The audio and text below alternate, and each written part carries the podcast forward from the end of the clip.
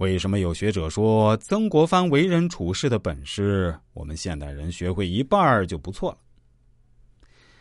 另外，我们只怀有一颗菩萨心肠，再行霹雳手段，这样的话，我们的人生才能走得更远。《易经》中经常说“一阴一阳谓之道”，世间万事万物都存在着正反两个方面，达到某种对立统一平衡，便衍生出了道。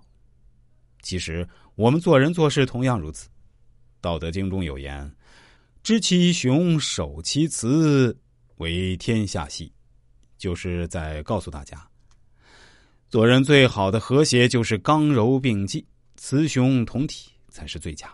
也就是怀菩萨心肠，行霹雳手段。当问题出现在面前的时候，我们绝对不能一味含含糊糊。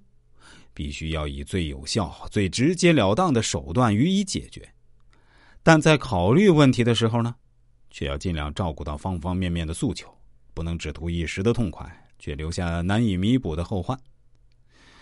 菩萨心肠就是做人要宽大仁慈，不做坏事，事不做绝，更不会仗势欺人，既体现了胸襟和气度，也体现了涵养与明智。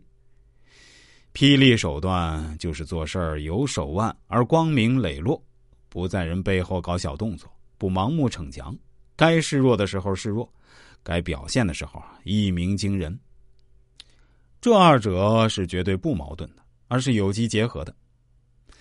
一个人是否走得更远，说白了，其实就看他做人做事时的态度和水平。心怀菩萨心肠做人，使出霹雳手段行事。